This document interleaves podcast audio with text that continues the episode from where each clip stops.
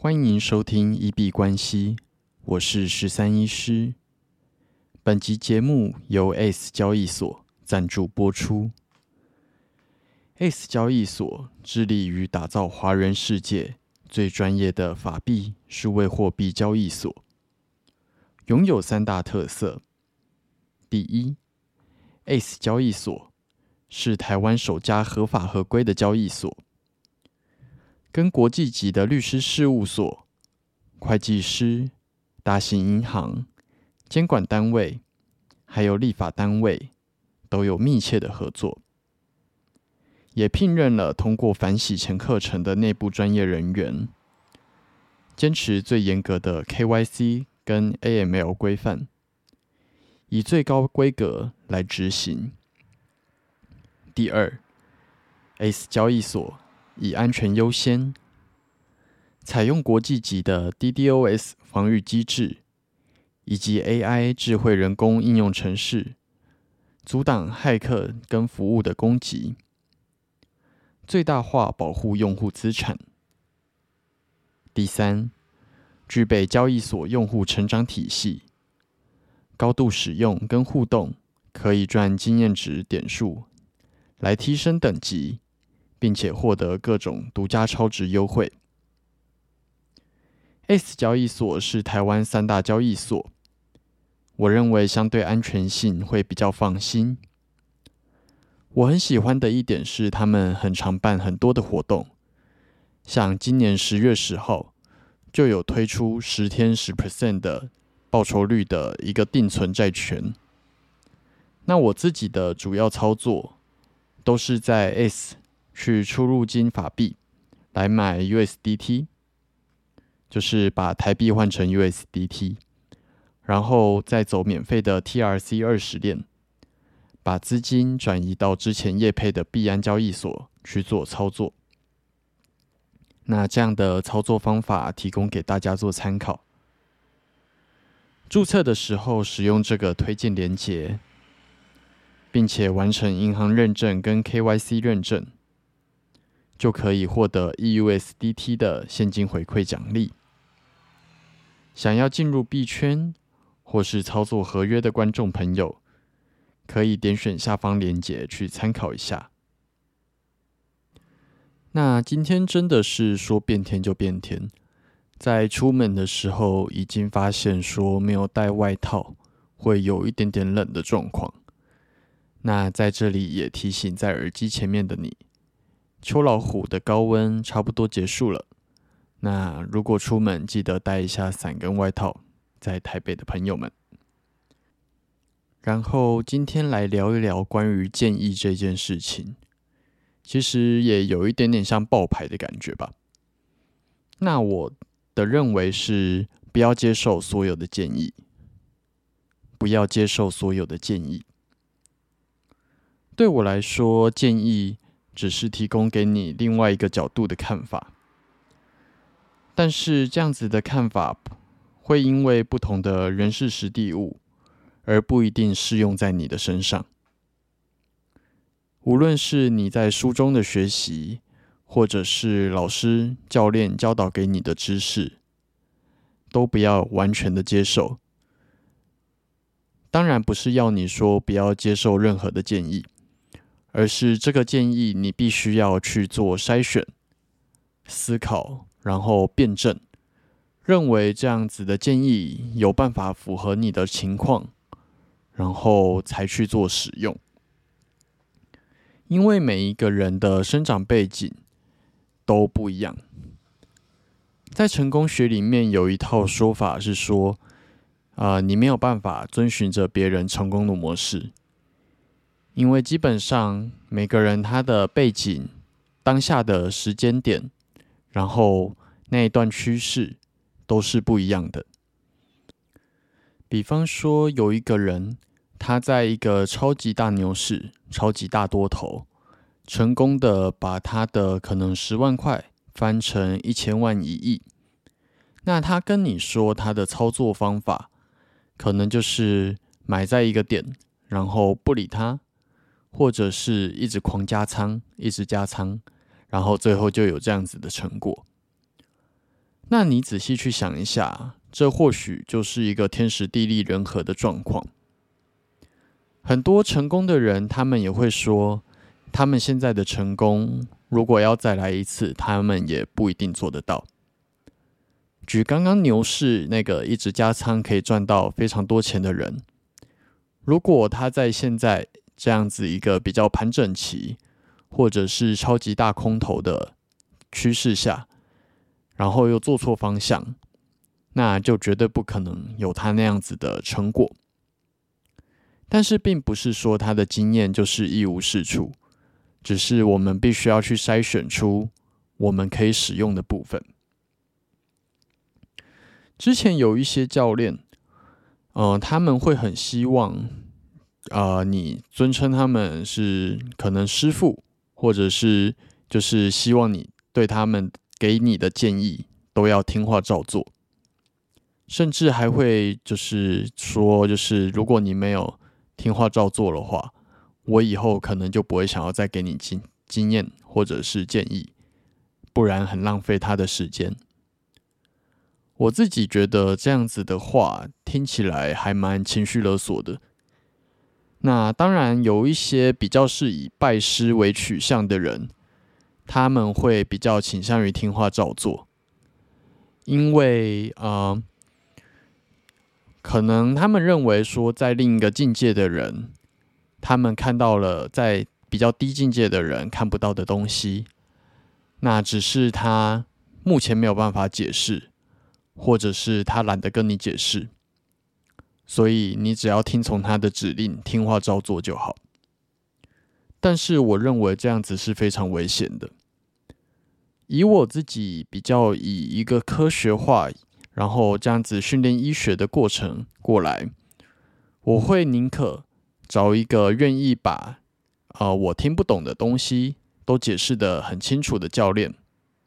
那如果他连这个耐心都没有的话，可能他也没有那个资格当教练。我自己觉得，另外一个很大的风险是，如果他要你听话照做。不要问任何原因。第一个，万一他如果心怀不轨，那你很可能就会被带着走。第二个，如果他真的是为你好，但是他的方法已经不适用于你现在的状况，那这样子出了事情，请问是你要负责，还是那个教练要负责？那如果那个教练，出了事情不愿意帮你扛任何责任，那你听他的投资建议不愿意帮你赔钱，那他又有什么权利要求你听话照做呢？我觉得这个是一个逻辑上很冲突的点。那不只是一些可能投资教练或者是老师，甚至可能呃我们的父母或者是长辈。他们会很习惯的以他们成功的方式，或者是他们想象中成功的方式，来建议我们这样子做。但是殊不知，有一些做法确实是已经不适用于我们这个时代了。这个部分并不是要去批评某一部分的人，或者是批评长辈，我没有要掀起任何世代对立的意思。但是保守来说，我认为。任何人给你建议，你都必须要去做一个筛选，然后真的出了事情，你的人生还是只有自己可以负责。那就像我们节目，基本上我会很希望说，不要给出一些太果断的建议，因为我给的建议跟你的交易方式不一定一致。交易上，我讲的不一定符合你的策略，因为我们无论是资金量体，或者是时间周期，甚至是交易上的信仰，都不一定一样。顺势右侧交易的做法，你放到逆势交易者，他们就是嗤之以鼻。那嗯，就像假如说某一些时间点，我觉得要买。那很多人其实就会不敢买，然后等到真的冲上去了之后，这个时候才追买，因为他觉得我之前说可以买，但是这个时候成本已经可能比我高十几块、二十几，嗯，十几块、一百块都有可能。然后当我说要报的时候，也抱不住，提早下车，然后被洗掉了之后，后来真的冲上去，然后来怪罪一些就是啊，就是非自己以外的人。我是觉得交易一切都还是得回归到自己。那别人的建议可以听一听，但是绝对要引以为戒。甚至在股市中，或许大多数人的建议，有人很有趣的说，你完全反着做，可能赚的钱还比较多。那我们自己的节目也很常说，今天评估明天的走势，然后结果隔天直接在节目中被打脸。这种状况也是很常见的，因为我自己的交易信仰来说，看错没有关系，只要有及时止损。在交易里面，做法永远都比看法更重要。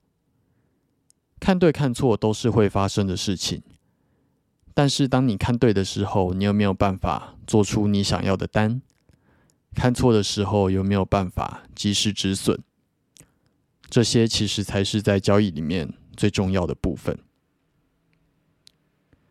最后再提醒大家一下，不要接受所有的建议，建议只是提供给你另外一个角度的看法，但是这个看法不一定适用于你，会因为不一样的人事实地物而不一定适用。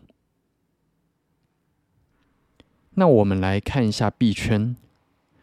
今天美股 S M P 五百指数录音当下收在三千七百五十五，今天小额的震荡是负零点七四 percent，最高来到了三千七百九十七，那最低跌到了三千七百四十六，均线仍然向下，那目前的判定仍然是一个下跌。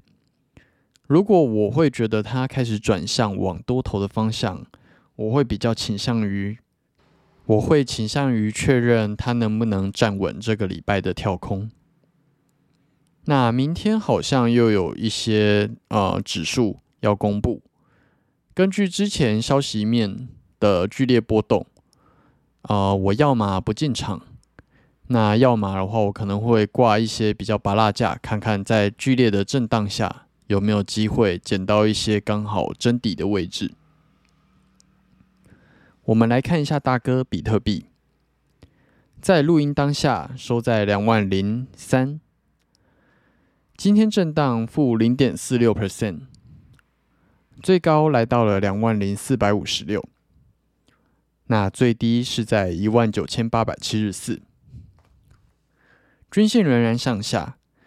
所以这一波来说，我还是会比较判定成是下跌的一个回调。但是以小时区来讲，它确实走出了一个还不错的多头趋势。那今天基本上出现一个小小的盘整，整天盘其实并没有太大的动作，但是在晚上八点的时候往下杀了蛮大一根，但是又立刻拉回来。留下了一根很长的下影线，在这个位置看起来好像有一点杀不下去的支撑。如果要规划单子，我可能会以这边作为一个参考点。来看一下二哥以太币，在录音当下收在一千三百六十一，今天震荡正零点六八 percent，也是没什么太大的波动。在最高的时候来到了一千三百八十三，最低跌到了一千三百四十八，均线也仍然是向下发散。那目前仍然判定是一个下跌回调。今天的走势跟大哥比较不太一样，早上八点左右拉了一波之后，后续才进入了一个小小的盘整，那之后也没有过多的下杀。那近期的操作来讲，如果我仍然以日线来做规划的话，应该会在一千三百八、一千四左右去做一个放空以太币的动作。但是，假如说我发现明后天时间比较多，想要走一个小时区，我可能会以小时 K 去规划一个多头的区间。那如果之后有进行操作，再来跟大家做分享。那接下来进入 Q&A 的部分。那我们的 Apple Podcast 跟 First Story 都有开启文字留言区跟语音信箱的服务。那如果有任何听众朋友有任何问题，或者是想要交流、聊天、拉塞，或者是呃，对，反正你想要留什么都可以留。那我们如果有看到的话，就会在节目里面做出回复。